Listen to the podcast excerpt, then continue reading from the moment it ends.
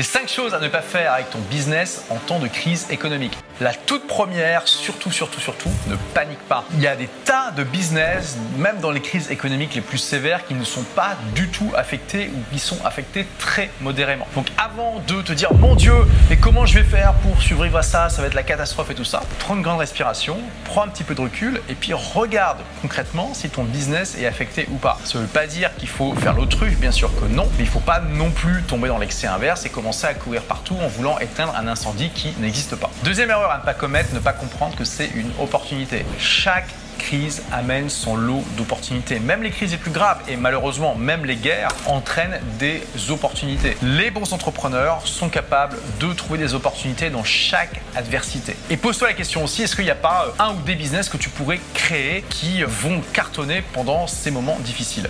Par exemple, pendant les confinements à cause du Covid, eh bien c'était euh, l'opportunité euh, majeure pour créer un business en ligne et puis proposer aux gens de faire quelque chose d'utile avec leur temps confiné. Troisième erreur à ne pas commettre, arrêtez de vendre. Surtout, surtout, surtout, surtout, n'arrête pas de vendre. Continue toujours de mettre en place des offres, de faire des lancements de produits et surtout d'être en contact avec ton marché. Parce que pour ne pas faire l'autruche et en même temps éviter d'éteindre des incendies qui n'existent pas, ce qu'il te faut, ce sont des données. Des données concrètes qui viennent du terrain et qui t'assurent que tu es en phase avec la réalité, que tu n'es pas justement Don Quichotte qui est en train de prendre des moulins à vent pour des géants. Pour ça, la meilleure manière de faire, c'est de te mettre dans une démarche de vendre à fond parce que c'est comme ça que tu vas pouvoir engranger un maximum de données. Dis-toi que c'est comme ça que les gens votent vraiment. C'est pas en te disant oui, ça, ça m'intéresse et oui, ça, ça m'intéresse pas. C'est en votant avec leur portefeuille. C'est la forme la plus aboutie, la plus sûre, la plus forte de preuves que tu peux avoir.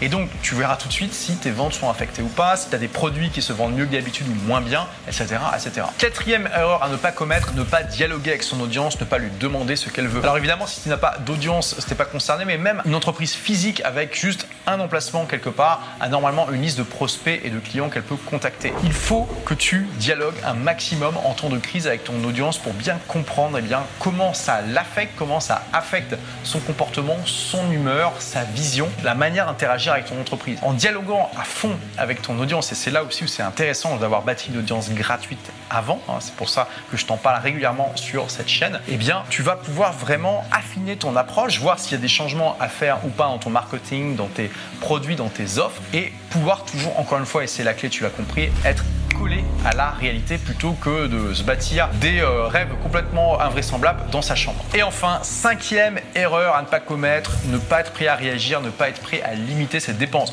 Il est tout à fait possible que malgré tout ça, eh bien, une crise économique touche ton entreprise. Ça va dépendre de plein de choses et notamment de ton business model. Tu dois être prêt à réduire les dépenses dans ce cas-là. Si tu vois que effectivement il y a un risque important que tu sois touché par cette crise, ce que je te recommande, c'est que tu épluches tes relevés bancaires des trois derniers mois et que tu regardes toutes dépenses qui te semblent superflues ou inutile à la lumière de ce nouveau contexte. Toute dépense que soit tu pourrais complètement éliminer, soit que tu pourrais réduire. Ça inclut tous les logiciels et services que tu utilises. Et au plus vite tu fais ça, et au mieux ça sera, il vaut mieux commencer à réduire la voilure avant que la tempête arrive plutôt que de devoir eh bien, faire ça alors que ton bateau il est secoué de partout et que tu as des vents qui euh, menacent de complètement faire tomber tes mâts. Bien sûr, faut pas non plus à nouveau tomber dans la panique et couper des services essentiels qui sont importants pour ton business alors qu'il n'y a pas de raison. Il faut toujours raison garder. Mais en t'appuyant sur les données, fais la meilleure analyse possible et puis réduis tes coûts au maximum. Ça inclut d'ailleurs ton salaire si euh, tu euh, te un salaire qui est supérieur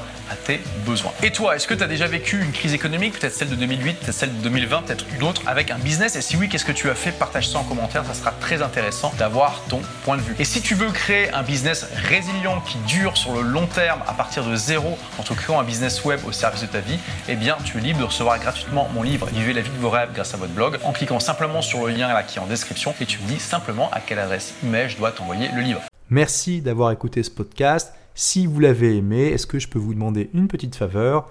Laissez un commentaire sur iTunes pour dire ce que vous appréciez dans le podcast tout simplement. Ça aidera d'autres rebelles intelligents comme vous à trouver le podcast et puis à être inspirés tous les jours ou presque par lui. Merci et à très vite pour de nouvelles aventures.